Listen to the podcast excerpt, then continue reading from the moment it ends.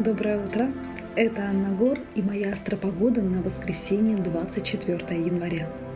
Энергетика дня благоприятная, подходит для любого рода интеллектуальной активности, благоприятна для оформления документов, получения справок и выписок, для написания отчетов и построения планов.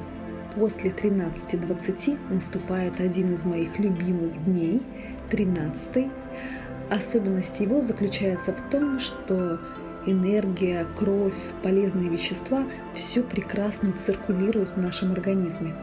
Я всегда в этот день делаю что-нибудь омолаживающее, обновляющее, ну, например, лимфодренажный массаж или какую-нибудь косметическую процедуру.